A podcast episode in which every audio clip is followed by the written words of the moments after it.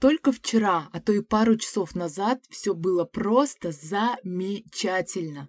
Вот ты строишь планы, находишься в состоянии предвкушения, настроение супер, состояние самое что ни на есть гармоничное, но тут раз момент, бах, и что-то пошло не так, вышло из-под контроля или не по плану, какие-то семейные проблемы, кто-то подвел, а ты так рассчитывал, неожиданно сделали больно, и в той сфере жизни, в которой ты вообще этого не ожидал, и у тебя в прямом смысле слова комком в горле встали эти слова, чувства, что на следующий день болит горло, ты приболел, и, как говорится, это отличный повод а, сказать «я в домике», да, как в детстве, потому что руки опустились, и ты просто уже дальше ничего не хочешь делать, потому что нет того настроения. Об этом давайте и поговорим прямо сейчас, потому что для меня это, ну, просто очень актуально.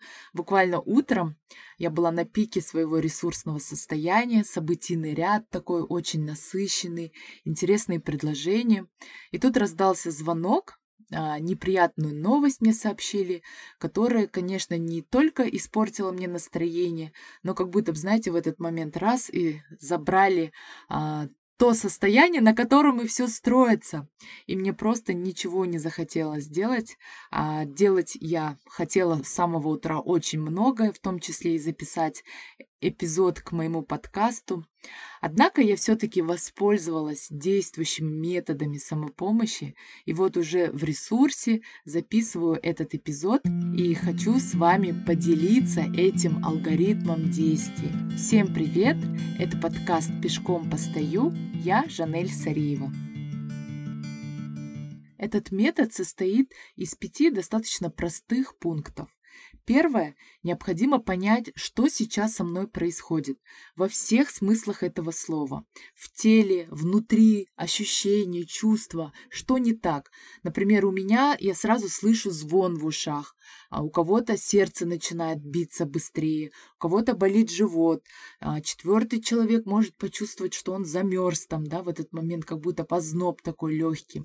То есть необходимо включить наблюдателя, просто признаться себе в том, что я испытываю. Да, я злая или злой, мне грустно, мне одиноко и так далее и тому подобное. Кстати, всего существует шесть базовых эмоций, но последние десятилетия специалисты, конечно, спорят, что их стало семь, но не суть важно. Это такие эмоции, как счастье, удивление, страх, отвращение, гнев и печаль. И запомнить их нужно для того, чтобы вовремя опредметить, то есть идентифицировать то, что я испытываю. Очень жаль, что в школах нет предмета по эмоциональному интеллекту. Слава богу, я знаю, что сейчас уже есть как факультативные занятия, потому что на самом деле это очень-очень важно знать и понимать себя.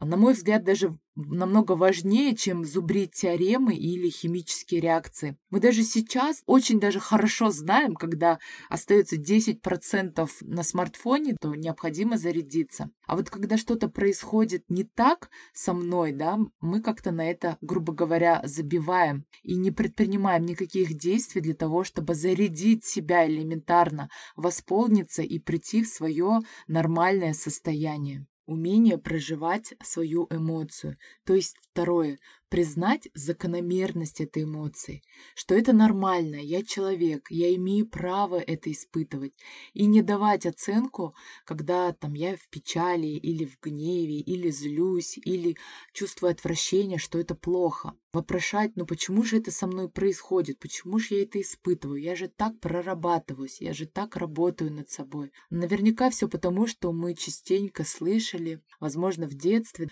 то, что ты так показываешь свой характер, кто ж тебя замуж завтра возьмет, или мальчикам нельзя грустить, мальчики не плачут и так далее, и так далее. Так или иначе, мы были приучены к тому, что это есть не очень хорошо, а вот радоваться нужно, нужно всегда ходить веселым. И вы знаете, это все равно, что, как бы если довести до абсурда то, что мы даем оценку, хорошая это эмоция или плохая, это все равно, что если мы говорим, что сердце как орган это очень хорошо, а вот кишечник это очень плохо.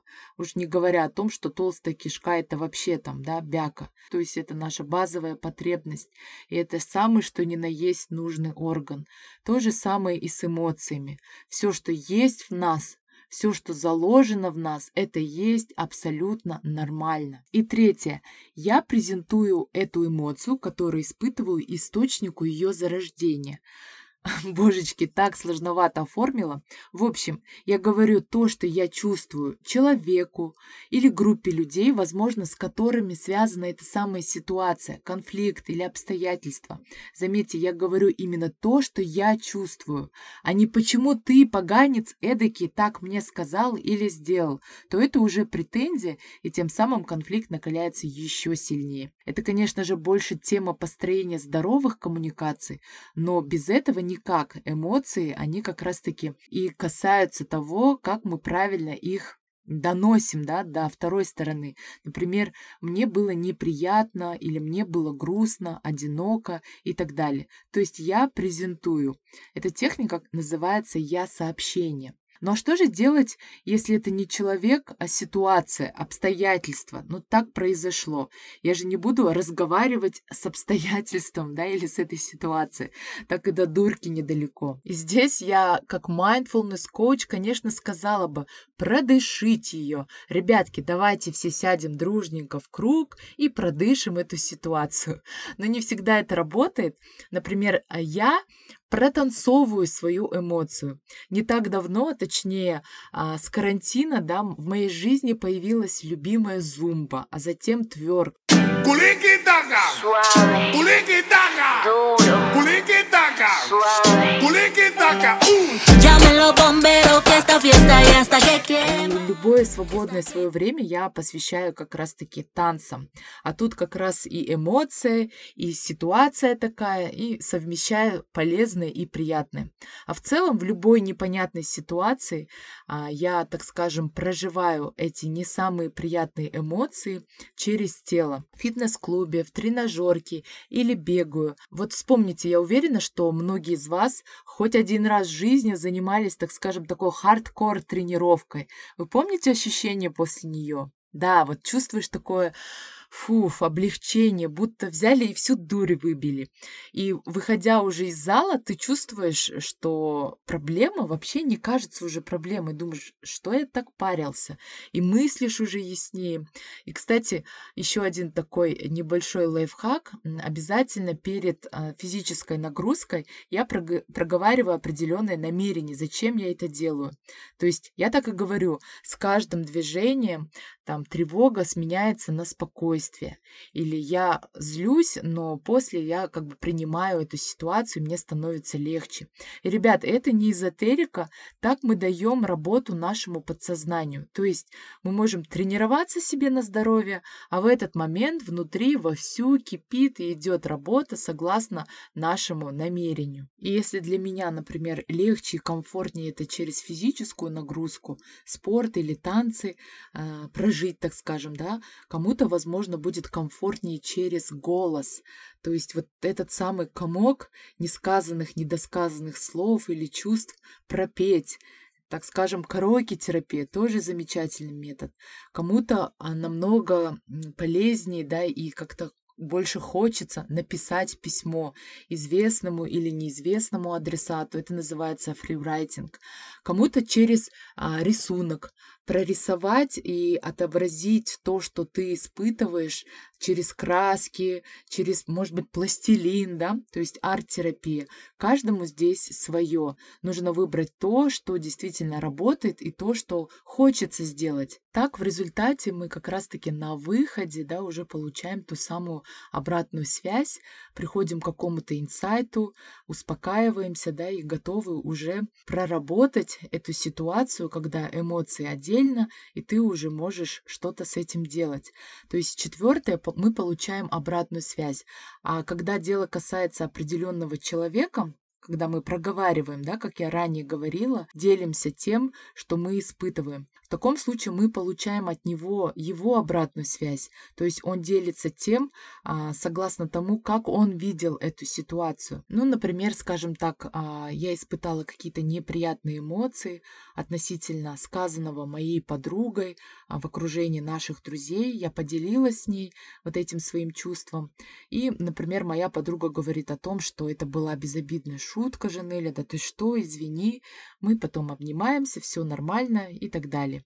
Либо наоборот, она может сказать, ага, вот тебе было неприятно, теперь ты меня понимаешь, потому что тогда-то 6-7 месяцев назад было похожее, там то-то, то-то, то-то, и мы начинаем выяснять отношения, что тоже в целом очень даже неплохо, потому что ясность ситуации мы проясняем. В любом случае это не революция, это эволюция наших отношений, и это уже что-то. Мы уже проживаем эту ситуацию как жвачку, и она становится уже неактуальной. И, кстати, игнорирование – это тоже обратная связь.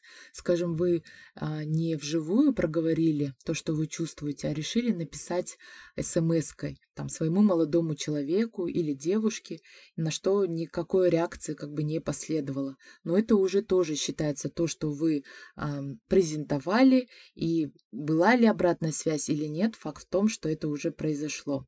И таким образом мы плавно перетекаем в пятый пункт, заключительный пункт, когда вместе с уже полученным опытом, а это что ни на есть опыт, да, мы берем это не только на заметку, а начинаем взаимодействовать со случившимся. То есть уже мыслим ясно, эмоции а, уже прожиты, включился разум, такое трезвое состояние, и мы уже ищем выход из ситуации. То есть действуем уже адекватно, зрело и экологично. Знаете, я очень люблю этот метод, и он уже стал, так скажем, моей полезной привычкой. Э, и благодаря этому алгоритму проживания эмоций а я быстро вошла в свое ресурсное состояние и очень рада, что записала этот эпизод, иначе был бы такой хороший повод попрокрастинировать. Так что попробуйте один раз, а затем, возможно, вам понравится.